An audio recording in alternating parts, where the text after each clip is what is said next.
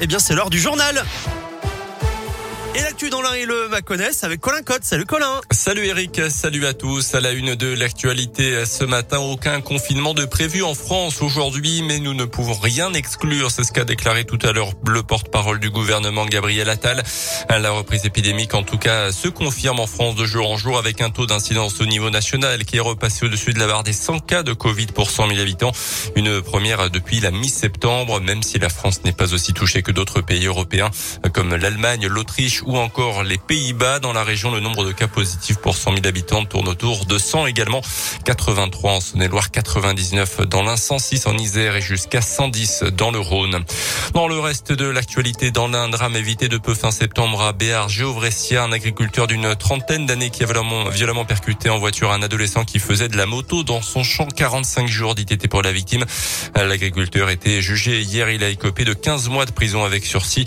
Lui a plaidé la thèse de l'accident expliquant avoir juste voulu lui faire peur après une première discussion qui n'a rien donné. L'adolescent a quant à lui parlé d'un acte volontaire.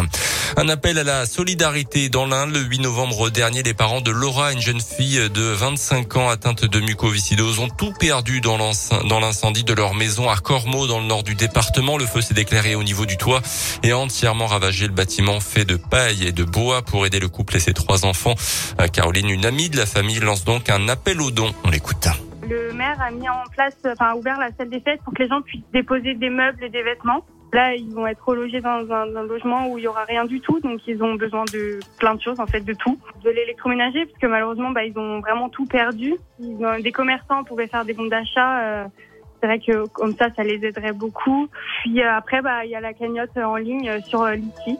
Une cagnotte donc en ligne qui a déjà permis de récolter un peu plus de 7000 euros pour participer. Vous trouverez le lien sur notre site internet radioscoop.com et l'application Radioscoop.